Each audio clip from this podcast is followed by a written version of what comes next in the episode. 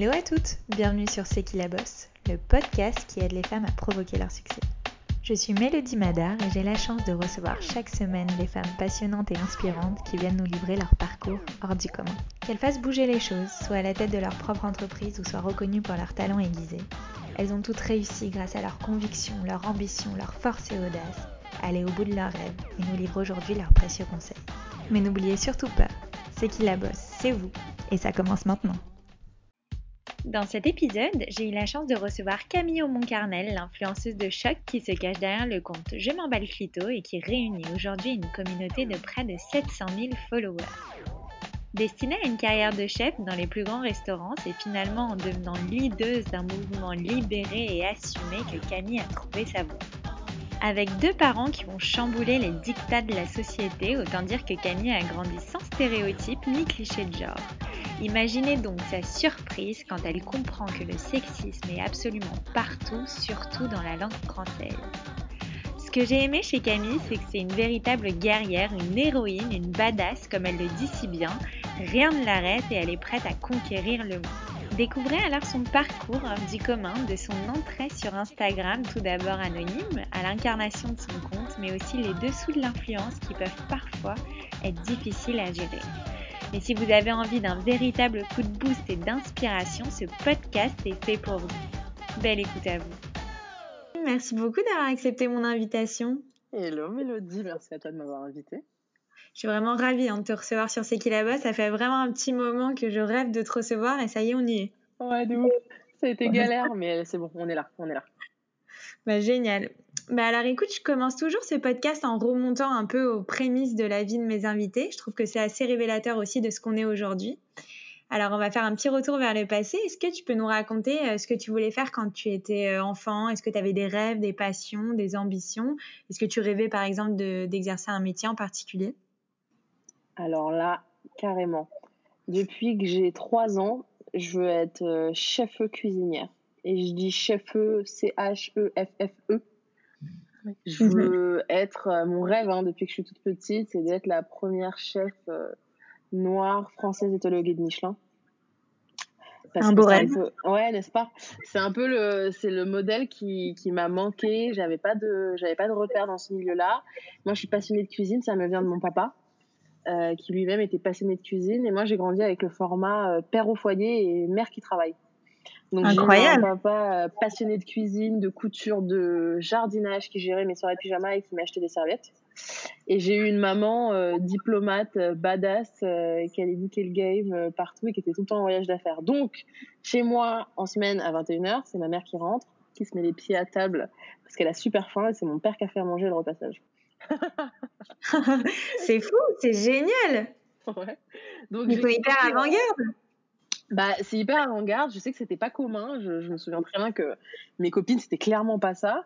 Et surtout, il y a eu ce truc de, j'ai pas eu le temps de voir s'installer en moi des stéréotypes, des clichés de genre, euh, tu vois, des espèces de trucs. Et surtout, moi, j'ai eu le, la, la, la, la, sensibilité de mon père et la force et le côté euh, business et le côté euh, badass et, et avec beaucoup d'ambition de ma mère. Et mon père, c'était, mon père, ça a toujours représenté la sensibilité, tu vois, le, un papa super à l'écoute, papa poule, euh, qui aimait la cuisine, qui gérait des soirées pyjama, enfin vraiment à, l'opposé de ce qu'on a l'habitude de voir. Mais d'un autre côté, c'était pas plus mal, tu vois, et je suis le parfait mélange entre les deux. Bah, c'est génial. Et pourquoi, du coup, as... Enfin, donc, du coup, tu t'es lancée dans la cuisine euh, pour débuter? Alors moi, j'ai voulu faire de la cuisine très tôt, comme je t'ai dit. Mes parents, euh, alors j'ai perdu mon papa et ma maman elle est à la retraite, mais mes deux parents étaient inspecteurs et inspectrices d'éducation nationale. Donc si tu veux, moi j'ai beaucoup bougé. Je suis née au Niger. Euh, j'ai été euh, adoptée quand j'avais un mois à Niamey. Et on est resté cinq ans au Niger. Ensuite, on a déménagé en France, du côté de Montargis pendant quatre ans. Ensuite, on est allé à Madrid pendant cinq ans. Et ensuite, on est allé à Madagascar pendant quatre ans. Tout ça pour le travail de ma maman. Donc, on a beaucoup, beaucoup bougé. Et si tu veux, en seconde, je voulais déjà faire un bac pro cuisine et mes parents m'ont regardé avec des yeux du, du, genre, mais ça ne va pas ou quoi? En me disant, tu verras, je sais que tu es passionnée, c'est très bien Camille, mais tu verras qu'un jour, tu ne feras plus ça et tu seras très contente d'avoir un bac L. Et aujourd'hui, je les remercie parce que euh, parce que c'est vrai. Donc moi, j'ai passé mon bac L euh, sur APB, tu vois, en vœu post-bac, j'avais rien. j'ai juste postulé, rendu donc école de cuisine.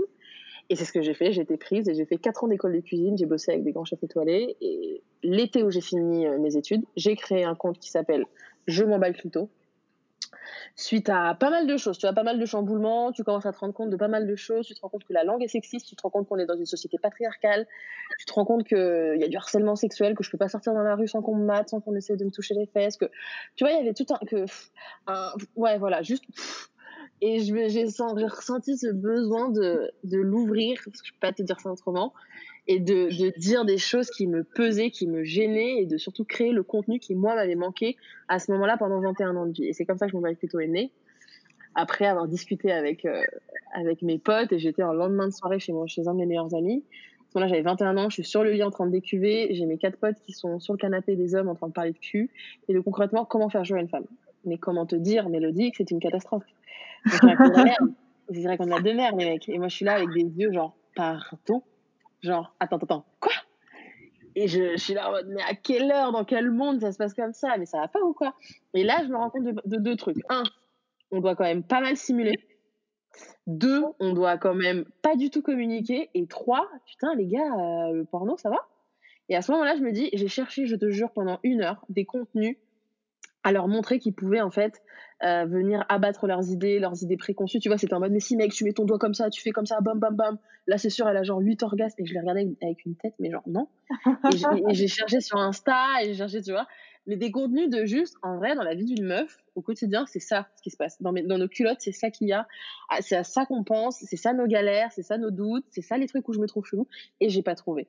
Et je l'ai créé, franchement, je vous plutôt, je l'ai créé en 5 minutes j'étais là, j'ai bouillonné de colère à l'intérieur.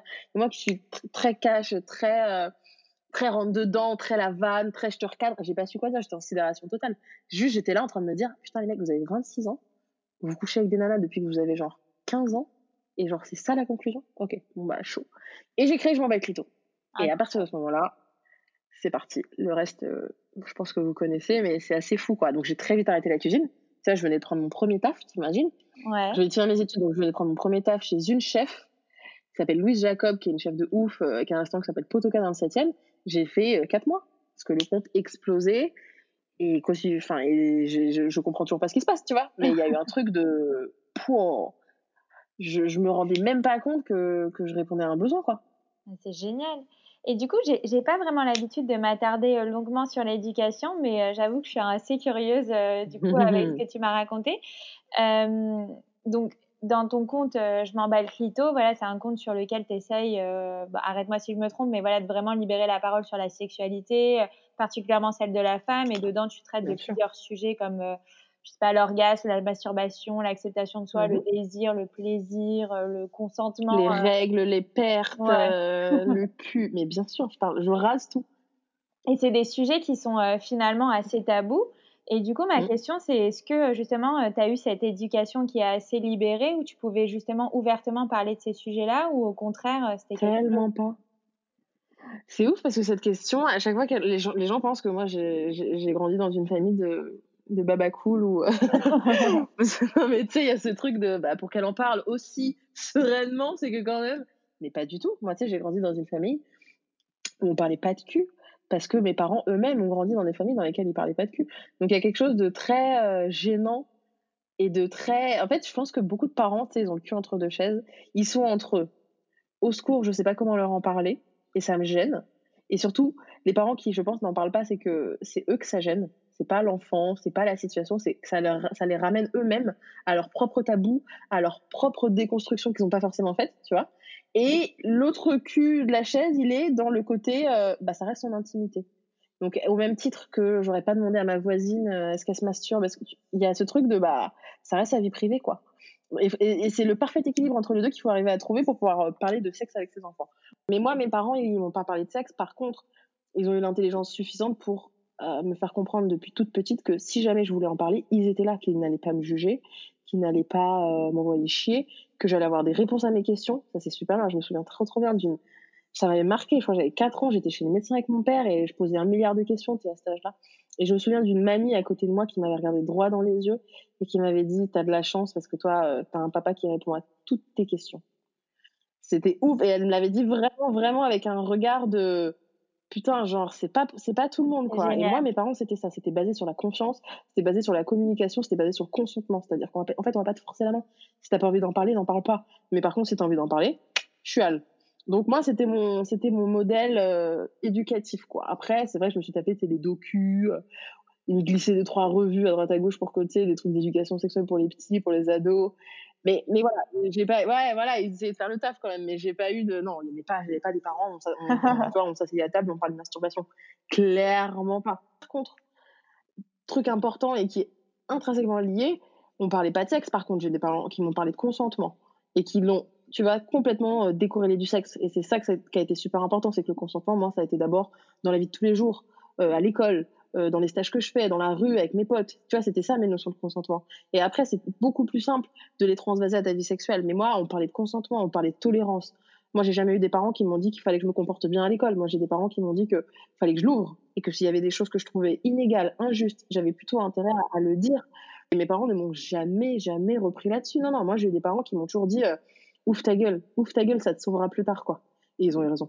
Et justement, je, euh, je m'emballe plutôt. Je sais que c'est une question qui, euh, qui revient souvent, mais c'est quand même un nom hyper fort. Comment t'es venue l'idée? Bah, je sais pas, ça faisait 21 ans que j'utilisais je m'en bats les couilles sans que ça choque personne. et sans, sans qu'on me, me demande pourquoi je dis je m'en bats les couilles.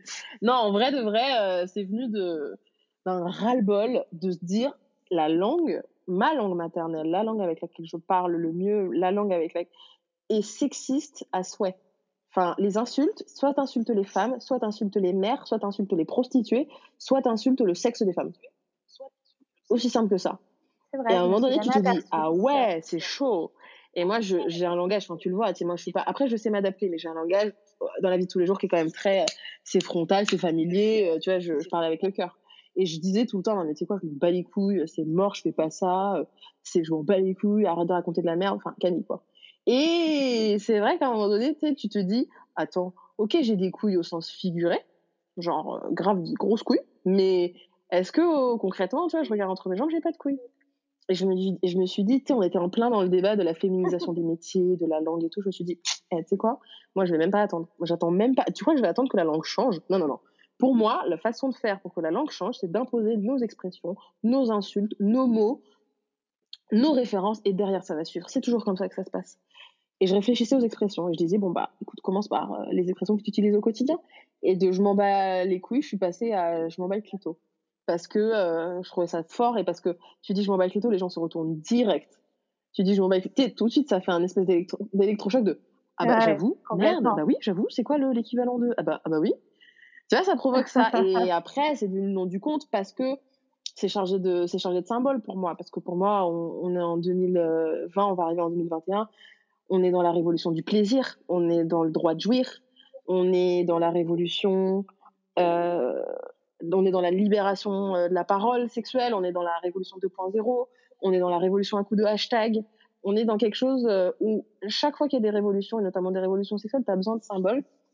Et depuis mai 68, il n'y avait pas eu de révolution sexuelle, tu vois. Et j'aimais ce côté, on parle pas des ovaires. Parce que l'équivalent des couilles, ok, c'est les ovaires. Sauf que parler des ovaires, c'est pas que ça me faisait chier, c'est que ça ramenait encore une fois à l'IVG, euh, l'avortement, qui sont des, luttes mais basiques et que je ne remets absolument pas en question et pour lesquelles il faut encore qu'on se batte.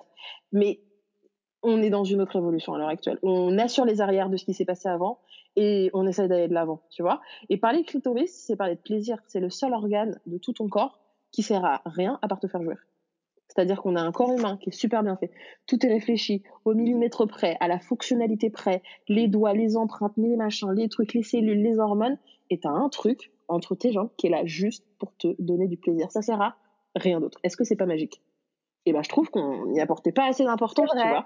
Et le clitoris, ça permet de parler de plaisir, ça permet de parler de masturbation, ça permet de parler de mutilation génitale, d'excision, de porno, euh, de sexe oral, de d'anatomie, de tu vois ce que je veux dire? En fait, c'est un symbole qui est porteur de tellement d'autres sujets, de masturbation pendant les règles, de périnée, de enfin un truc de ouf quoi.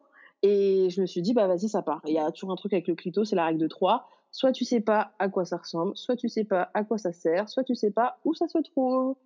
Donc il y, a un, vrai deal quoi. Il y a un vrai deal avec le clito. Et puis surtout, ce qui marche et toi, je, je sais que tu sais, mais sur les réseaux sociaux, il y a quand même un truc de storytelling, d'image de marque, de faut que tu réfléchisses, tu vois, tu tu tu t'inventes pas un nom de compte Instagram comme ça. Enfin, à moins que tu veuilles que ça marche pas. Mais je sais que reprendre quelque chose qui existe déjà, changer un mot, euh, des expressions, moi j'adore jouer avec la langue française, d'une expression juste pour faire comprendre aux gens qu'en fait c'était une expression qui n'existait pas avant, c'était en général une expression que tu utilisais depuis toujours et qu'elle n'était pas forcément adaptée, j'adore faire ça. Et c'est comme ça que je suis partie de je m'emballe plutôt et qu'ensuite j'ai créé Je dis non chef qui euh, s'attaque au MeToo de la restauration et qui a euh, exactement la même façon. Tu vois, c'est une phase, c'est un package qui fait partie de ma façon de communiquer que j'ai décidé de travailler, de réfléchir, de comprendre quelle était son essence pour la, la dupliquer derrière et en faire autant que je veux. Mais c'est pareil, on dit jamais non chef, tu dis toujours oui chef. Complètement. Et bah moi j'avais envie de dire non chef. Donc il y a je m'en je dis non chef et tout ce qui viendra derrière. Mais c'est ma façon de communiquer à moi, c'est mon univers et, et c'est ce qui me correspond. Sur Insta, faut pas faire ce qui marche faut faire ce qui te correspond, ce qui va faire que tu vas pas te lasser, ce qui va faire que ça va, ça va te ressembler. Sinon, c'est chiant. Complètement. Et justement, tu parles de euh, Instagram, tu as quand même une communauté, euh, en tout cas sur euh, Je m'emballe Clito, de plus de 700 000 followers. Hein, c'est énorme. Comment t'expliques justement cet engouement autour de ce compte Si j'avais la réponse, je pense T'as pas une recette magique que tu peux dupliquer?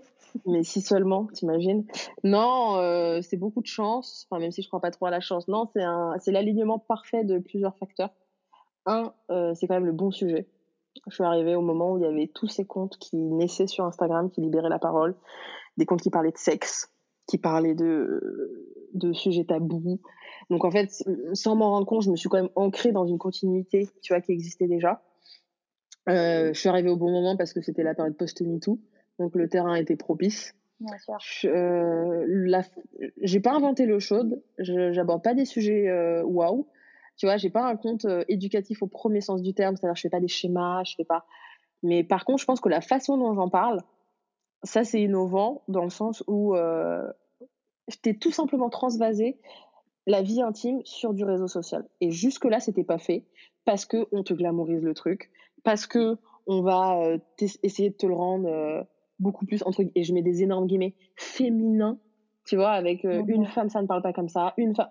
Et moi je me suis dit en fait, je veux zéro filtre, je veux juste convertir d'un support à l'autre. Et ça, je pense que sans m'en rendre compte, ça a répondu à un besoin de putain, je suis normale.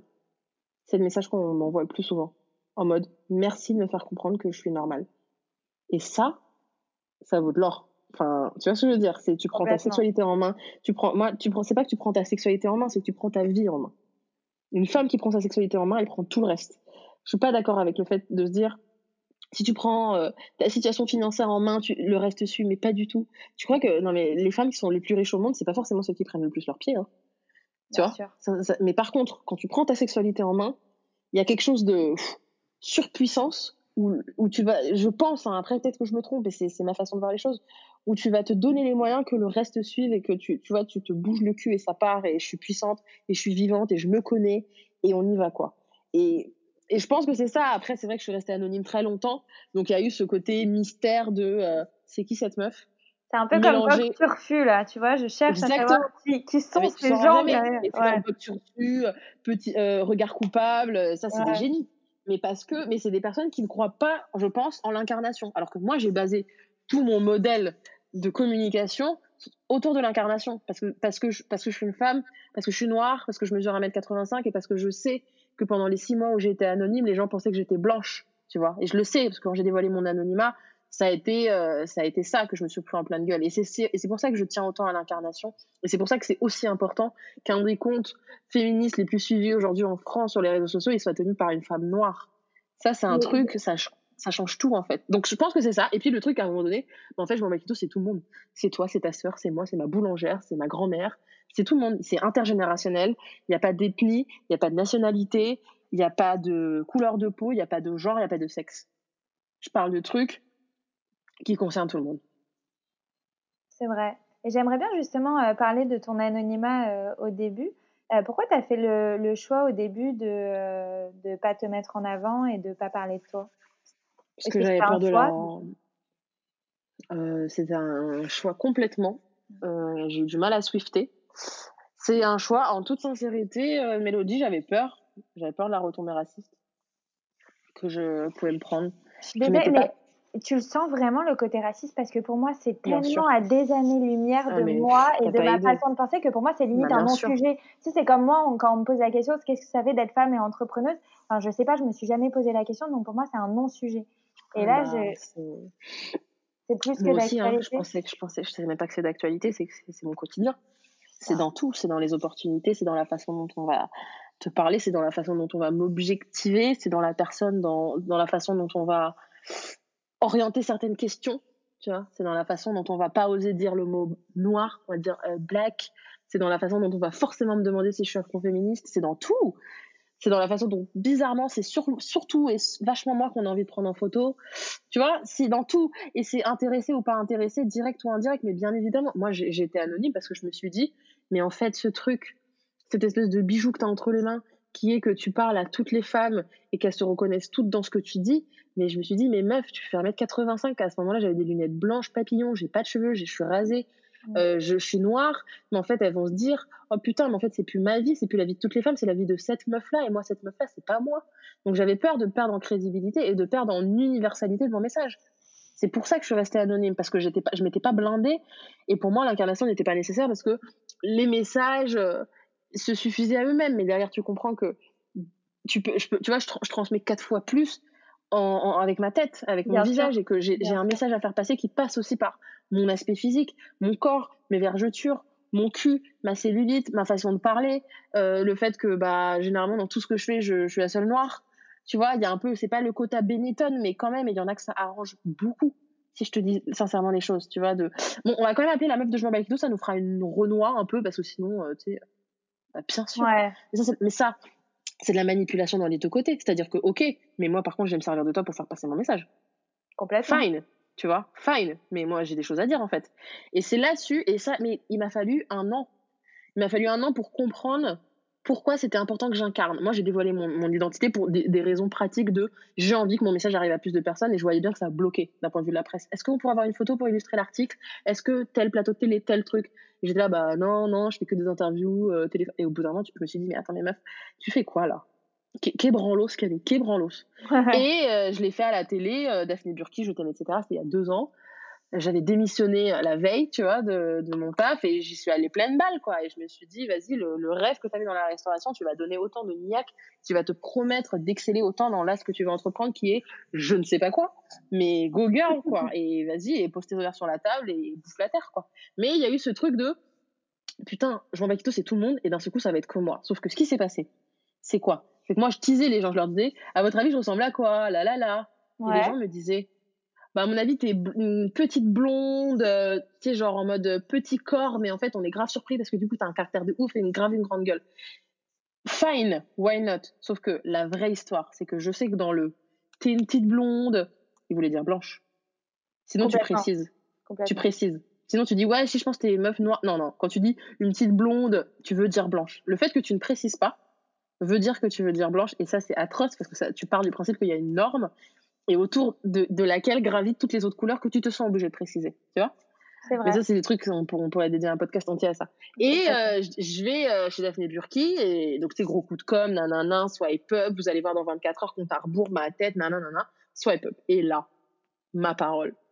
Je me prends genre 500 messages dans, dans l'heure, je crois, de personnes qui me disent euh, Oh, putain, mais t'es trop belle, meuf, t'es ta coupe, tes lunettes et tout. Et il y a 100 personnes, quand même, qui ont été vachement honnêtes avec moi et qui m'ont dit, putain, Camille, je me sens trop mal.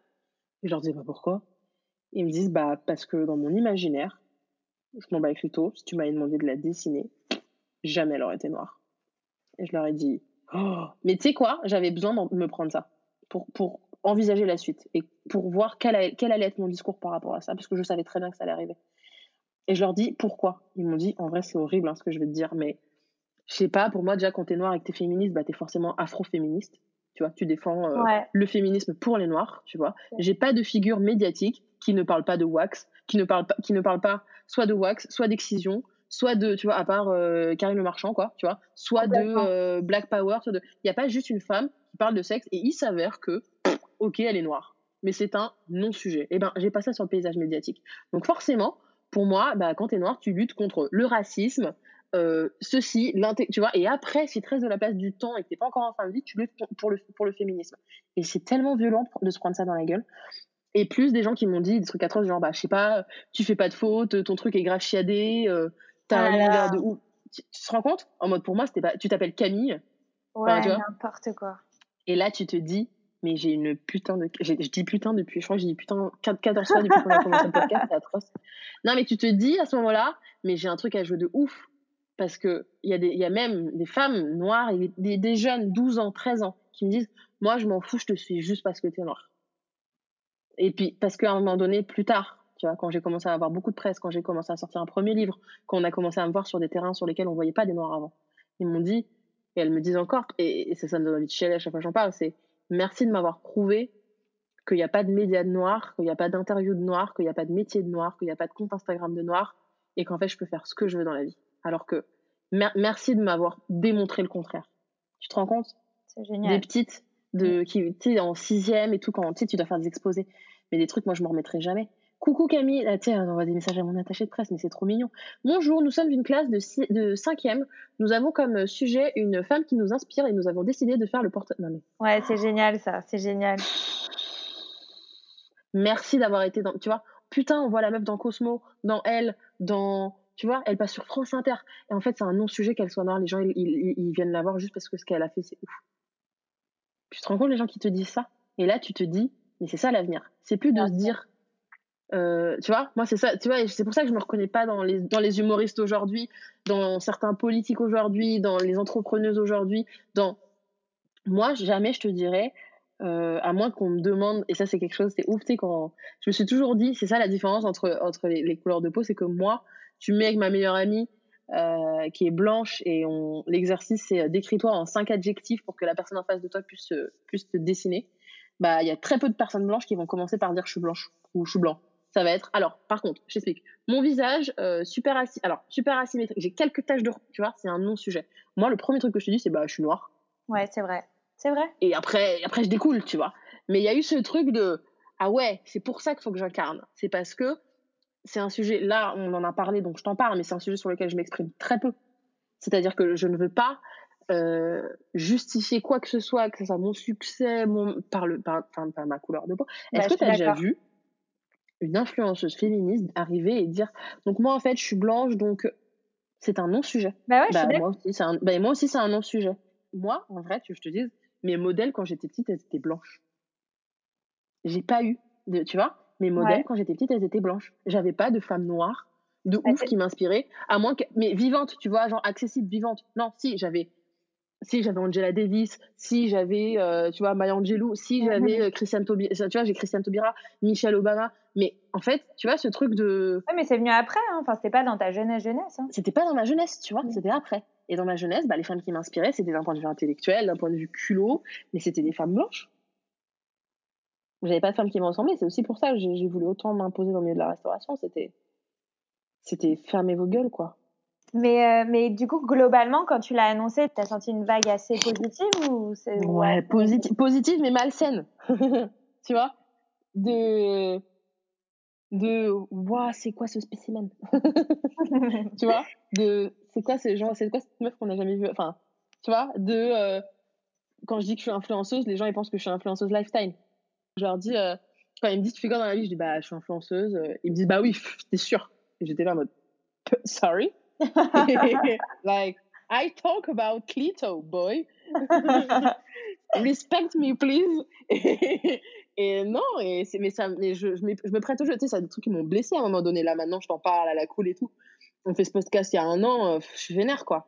Je suis vénère, ça m'énerve. Mais tu, je me suis, au bout d'un moment, je me suis dit, Camille, tu fais quoi? Est-ce que tu pleures dans ton coin? Ou au bout d'un moment, tu te. Hein, on y va et on, et on avance et on essaie de faire changer les choses. Mais je vais pas te mentir que c'est dur, tu vois, je me prends hein, des, des, retours racistes. Et comment tu fais justement pour gérer un peu les haters et euh, voilà le revers de la médaille des réseaux sociaux? Écoute, s'il y a plus de Camille, il y a plus de Je m'en bats Clito, c'est deux personnes un tout petit peu différentes. Les gens sont attachés à Je m'en bats Clito, ne connaissent pas vraiment Camille. Moi, je suis Camille. J'incarne Je m'en bats Clito, bien évidemment, mais je suis Camille.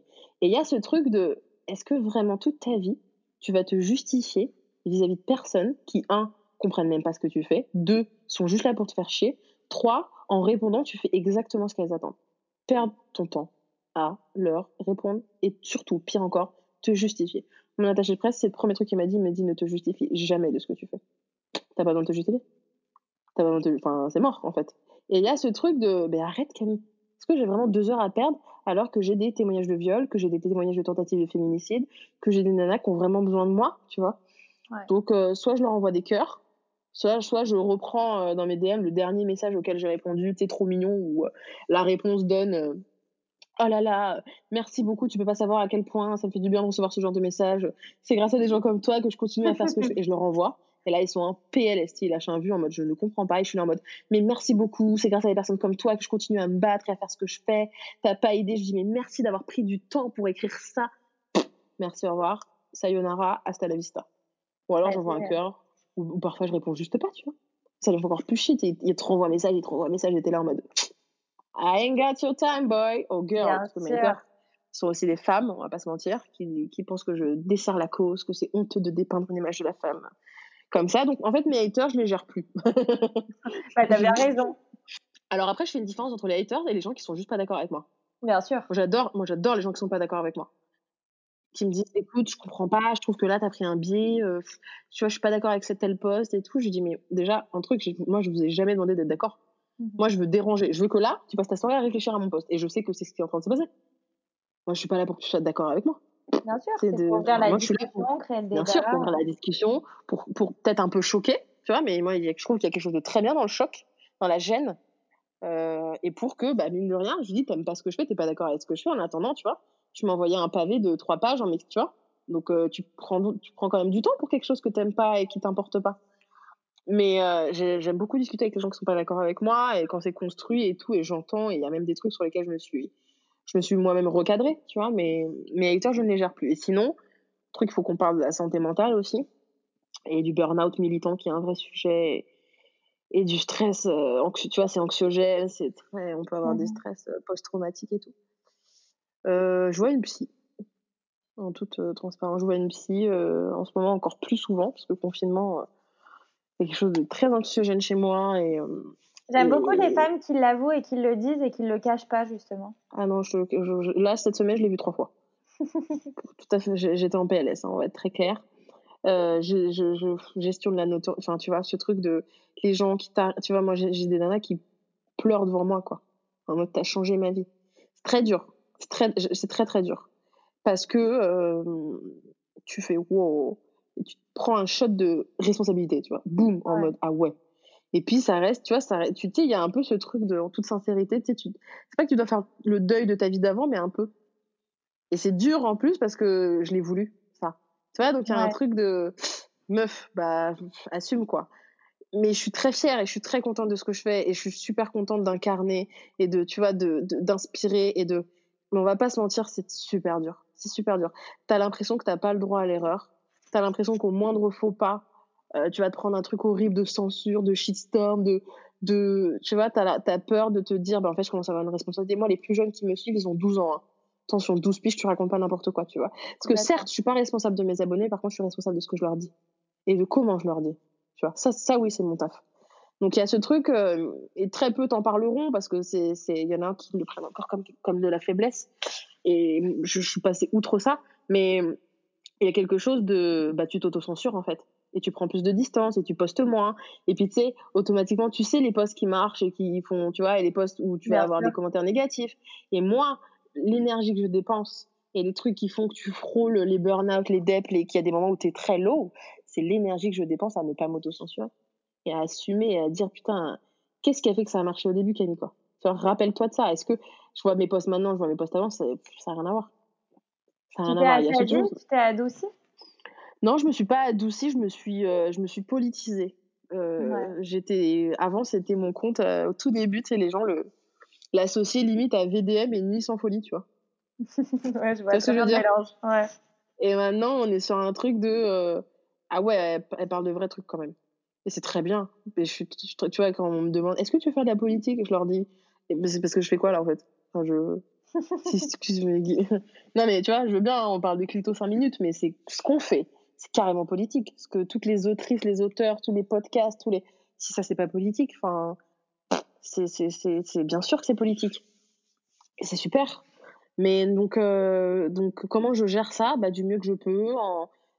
Ça, Les déconnexions euh, téléphone euh, euh, de retraite euh, informatique et tout sont un échec complet chez moi. Je suis complètement dépendante, je suis complètement. Tu vois, je, la nuit, je dors pas, je suis insomniaque depuis plusieurs années, je réponds, enfin, je fais tout ce qu'il faut pas, j'ai aucune discipline, c'est n'importe quoi. Et ça, c'est, on est beaucoup à être comme ça. Hein. Tu te sens, tu te sens redevable, tu as l'impression d'être obligé de répondre, t'es pas bien quand tu le fais pas. C'est limite si tu t'excuses pas auprès de ta communauté, mais à quelle heure en fait? T'es es humaine, tu vois, et t'as deux mains, t'as un cerveau. Et ce que vous comprenez pas, c'est que si moi je coule, tout coule avec moi. Donc on va tous prendre soin les uns des autres, et moi je vais prendre soin de moi. Et, vous, et, en fait, la transparence, c'est ce qui marche le mieux. Je leur dis, je leur dis, écoutez les gars, je vais pas bien. là, je suis pas bien en ce moment, j'ai pas envie de vous répondre. Trois prochaines semaines, je réponds pas au DM on comprend, il n'y a pas de souci, bisous, repose-toi bien, reviens quand tu peux. Tu sais, les gens comprennent. Hein. Ouais, bah, t'as une communauté hyper bienveillante. Hein. Mais parce que tu les... Mais ça s'éduque, ça. Tu vois Une communauté bienveillante, ça se crée. C'est pas... Moi, je crois pas au truc de ils ont bien aimé ta gueule, t'as un bon flow, du coup, t'as une communauté bienveillante. Mais absolument pas. Ça se travaille. Tu vois ne, pas devenir euh, esclave de sa communauté, esclave de son compte. C'est là-dessus qu'on dépense une énergie folle. C'est là-dessus, c'est pas dans la création de contenu, c'est là-dessus, c'est ça qui nous épuise mentalement. C'est ce qui fait que le burn-out militant existe, c'est ce qui fait qu'il y a des tentatives de suicide, c'est ce qui fait que, tu vois, c'est ça les vrais sujets. Hein. On se prend des trucs, euh, on n'est pas payé par l'État, hein. On n'est pas payé par le ministère de l'Éducation nationale pour faire ça. Donc c'est dur, c'est dur. Donc euh, voilà, bon, c'était la petite parenthèse euh, moins, moins sexy, moins fun, mais. Non, mais c'est très intéressant et très vrai et on se rend pas compte. Hein. Je, je veux pas mentir, je veux pas mentir je veux pas faire genre. Et c'est ce que je, et pour ça, ma psy, elle est ouf. Elle me dit, mais ça, c'est ça qui te rend forte. Tu vois? C'est pas de faire croire que euh, rien ne t'atteint, tu peux tout faire, tu peux gérer 400 projets en même temps, 8 comptes Insta, nan, nan, et t'es toujours flawless. Et... Non. Ce qu'on te, rend forte, c'est de se dire qu'il y a des milliers de personnes qui vont entendre ça et que tu vas le dire. Et que je me sens pas vulnérable pour un sou. Mais pas du tout.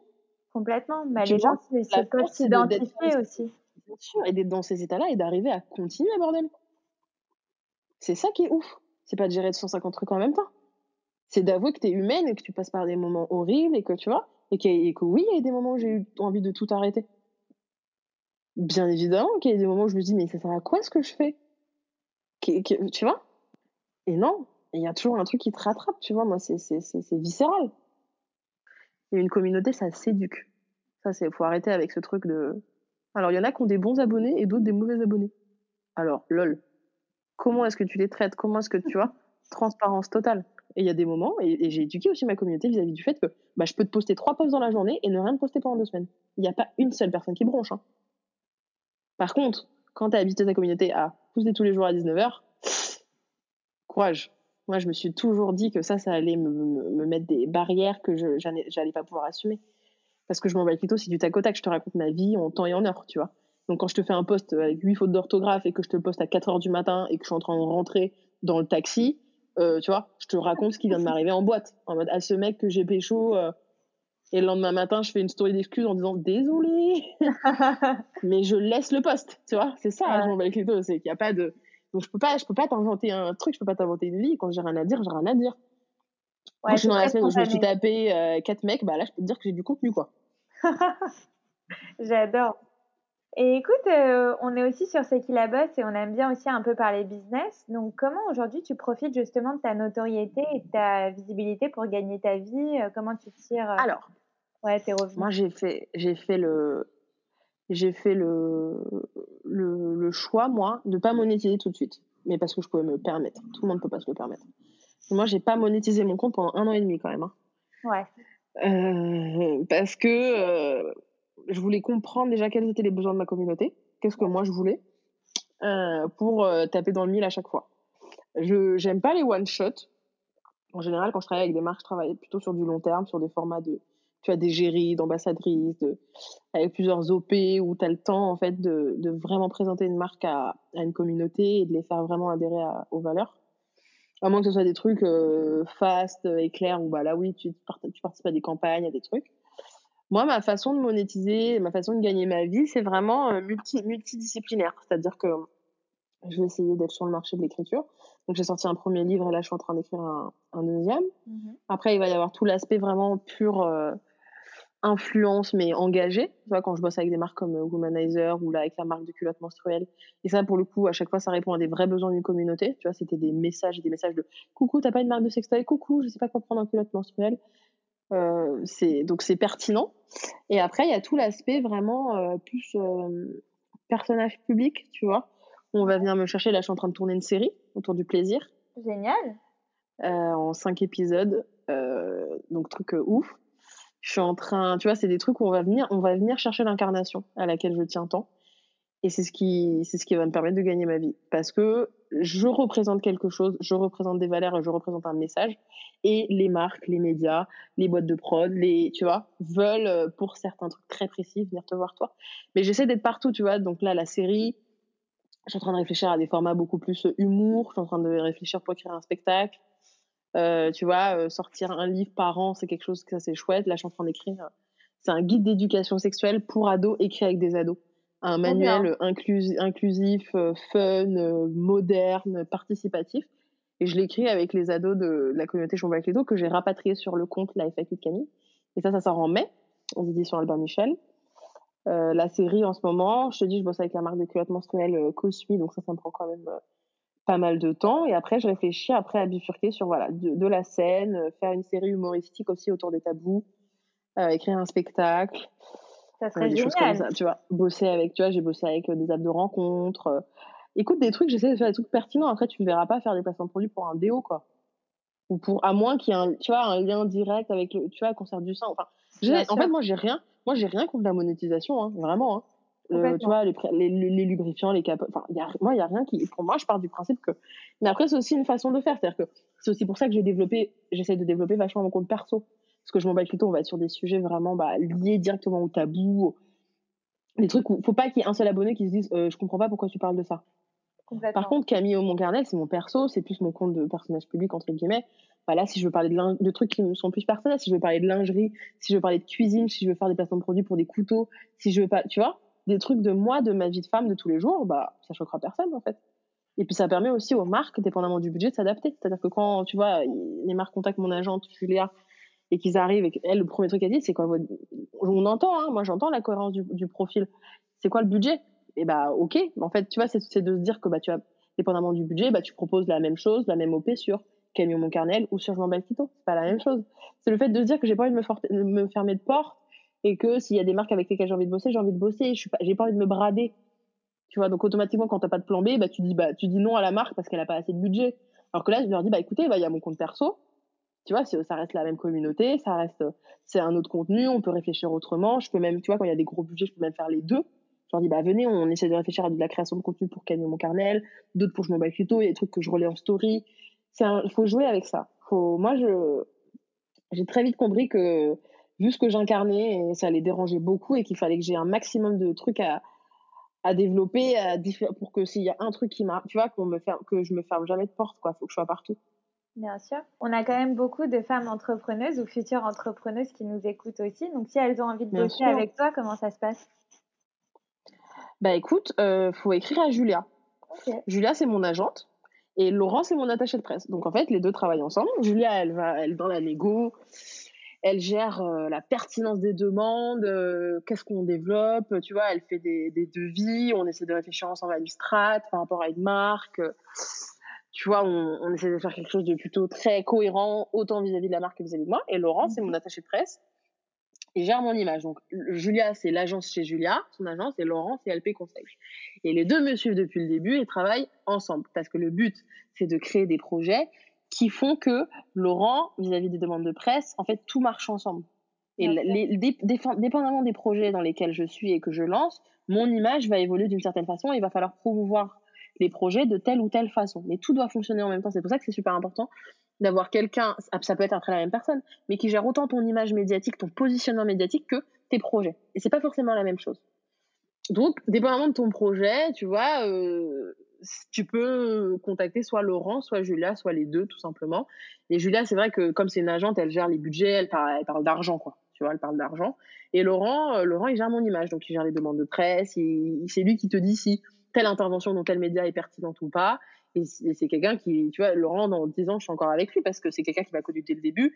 Il m'a dit, tu veux quoi? Est-ce que tu veux faire de la politique? Est-ce que tu veux être considéré comme un personnage public. Est-ce que tu veux faire de l'acting? Est-ce que tu veux rentrer petit à petit dans le cinéma? Est-ce que tu veux réaliser des documentaires? Est-ce que tu veux être une influenceuse pure, et dure? Est-ce que tu veux Qu'est-ce que tu veux? Et dépendamment de ce que tu veux, tu ne contactes pas les, les mêmes médias ni de la même façon, tu n'écris pas les mêmes livres, tu n'espaces pas tes actualités de la même façon, et ainsi de suite. Et ça, c'est Julia et Laurent qui travaillent ensemble. Comment ça s'est fait? Tu, on, Ils sont venus te chercher? C'est toi qui les as trouvés? À quel moment? Tu Alors, vois, euh, Laurent, ouais, Laurent, c'est quand j'ai écrit mon premier livre qui s'appelait Je m'en bats avec Lito et que j'avais besoin d'un attaché de presse pour faire la promo avec ma maison d'édition. Mmh. Et euh, je me suis renseignée autour de moi parce que nous, tu vois, on a un profil assez spécial. Donc en fait, il faut quelqu'un qui s'y connaisse en. faut quelqu'un qui s'y connaisse quand même un petit peu en.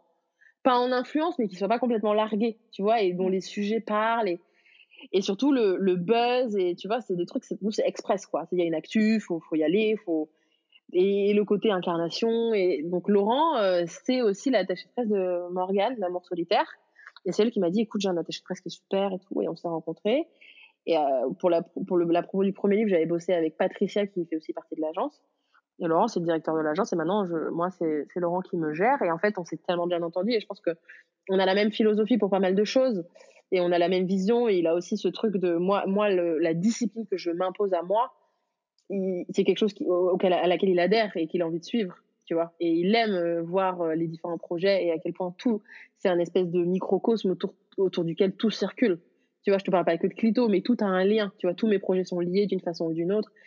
Et je pense que c'est ouais, c'est profondément euh, intellectuel, c'est des connexions intellectuelles quoi. Avec Laurent, je sais que c'est quelqu'un qui avec qui j'ai pu discuter et lui il prédisait deux ans en avant certaines choses, je le croyais pas et maintenant c'est des trucs que je me prends en pleine gueule, tu vois. Il m'a dit je te l'avais dit. Donc c'est et Laurent, ce qu'il faut comprendre, c'est qu'il est spécialisé dans la communication de crise.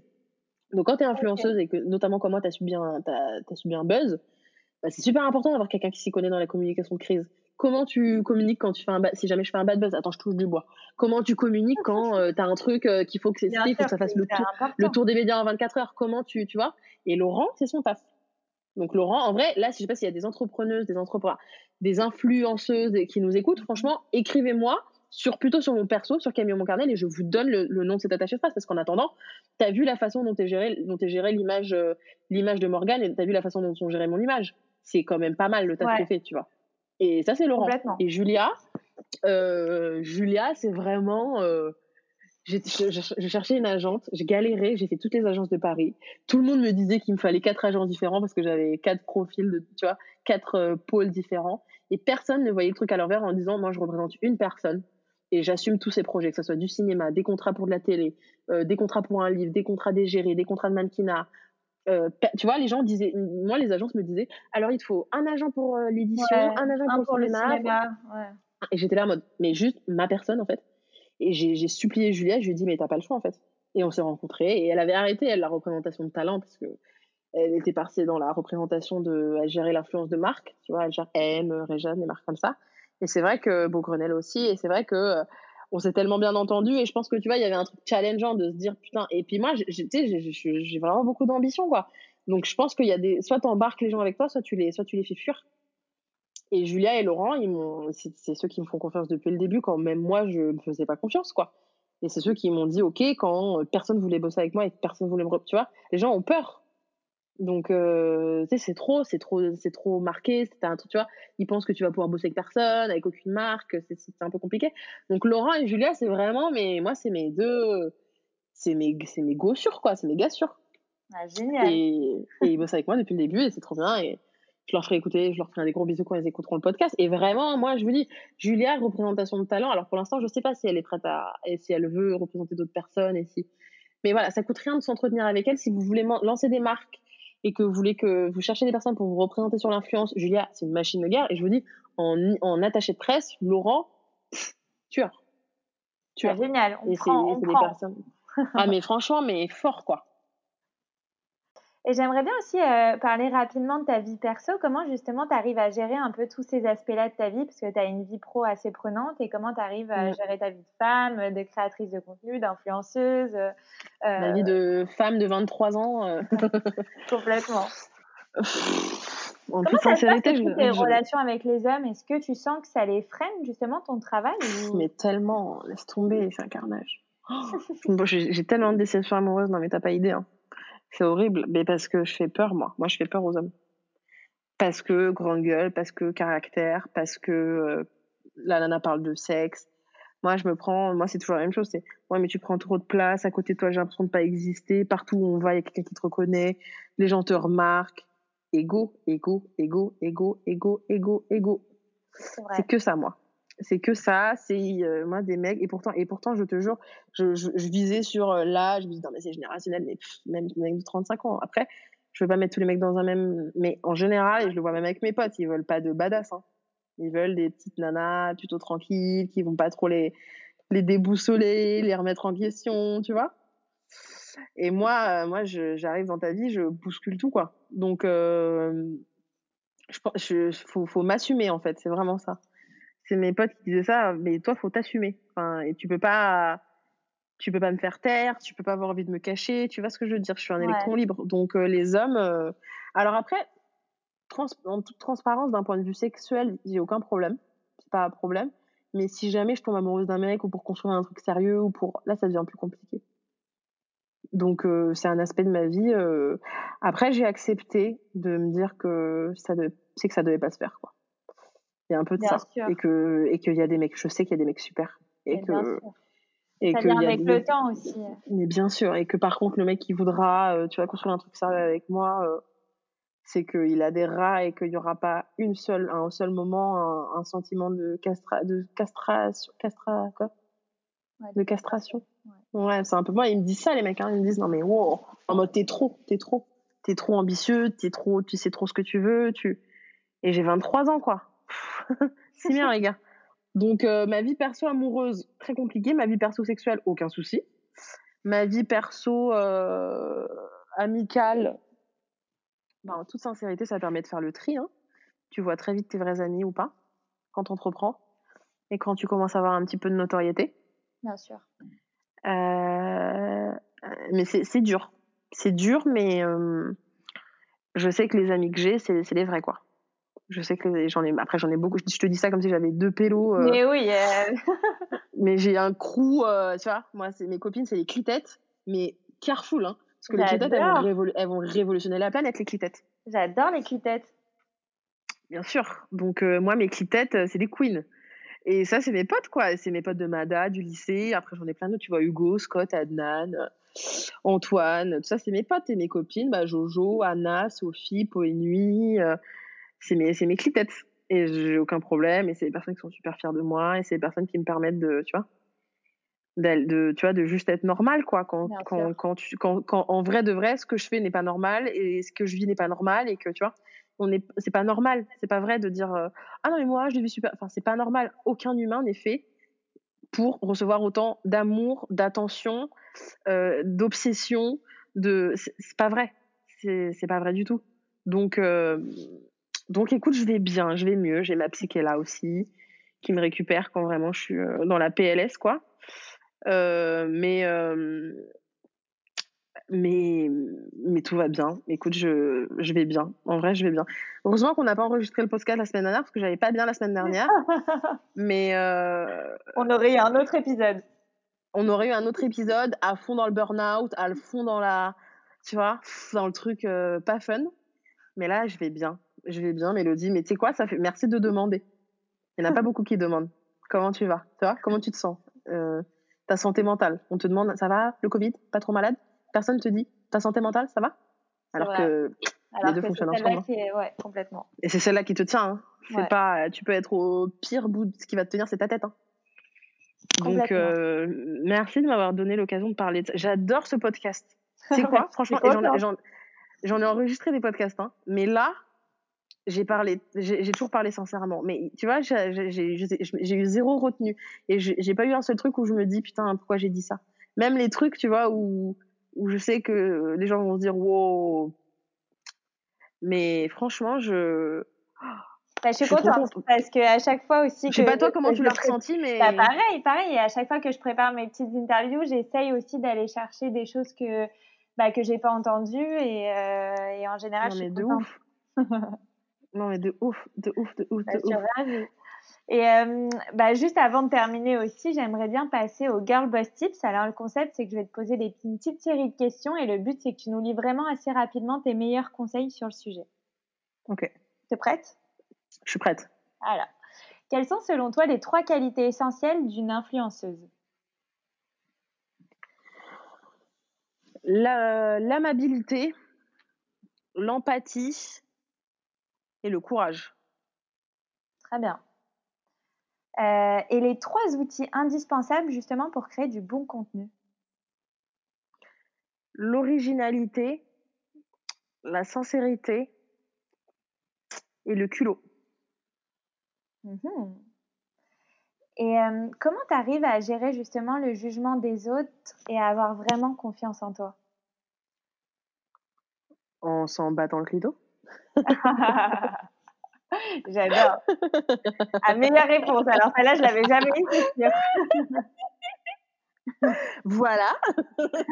C'est tout pour moi. C'est tout pour moi. Drop the mic. Ouais. Bisous, bye bye. C'était Camille pour ceux qui la bossent. ah, j'adore. Eh ben, attends, je t'en fais quand même une dernière, mais justement, tu la bosse, c'est le podcast qui aide les femmes à provoquer leur succès. Alors, j'aime bien poser cette question. Qu'est-ce que signifie selon toi le succès si jamais tu devais lui donner une définition? Elle n'est pas facile. Alors, pour moi déjà, le succès, j'y crois pas. Les succès, j'y crois. Succès, c'est un mot qui, même au singulier, prend S. Donc, c'est bien fait pour euh, qu'il y en ait plusieurs. Il y a les petits, il y a les gros, il y a les importants, il y a les moins importants. Mais surtout quand tu es entrepreneuse, c'est super important de célébrer tous les succès, toutes les petites victoires. Pas que les classements dans des putains de magazines, pas que les putains de levées de fonds, parce que c'est pas la définition du succès de tout le monde. Un bon partenariat, une interview qui s'est bien passée, une prise de contact qui a été cool, euh, tout est bon à célébrer. L'entrepreneuriat, c'est un marathon, donc tu as plutôt intérêt à faire des pauses et à boire de l'eau très souvent.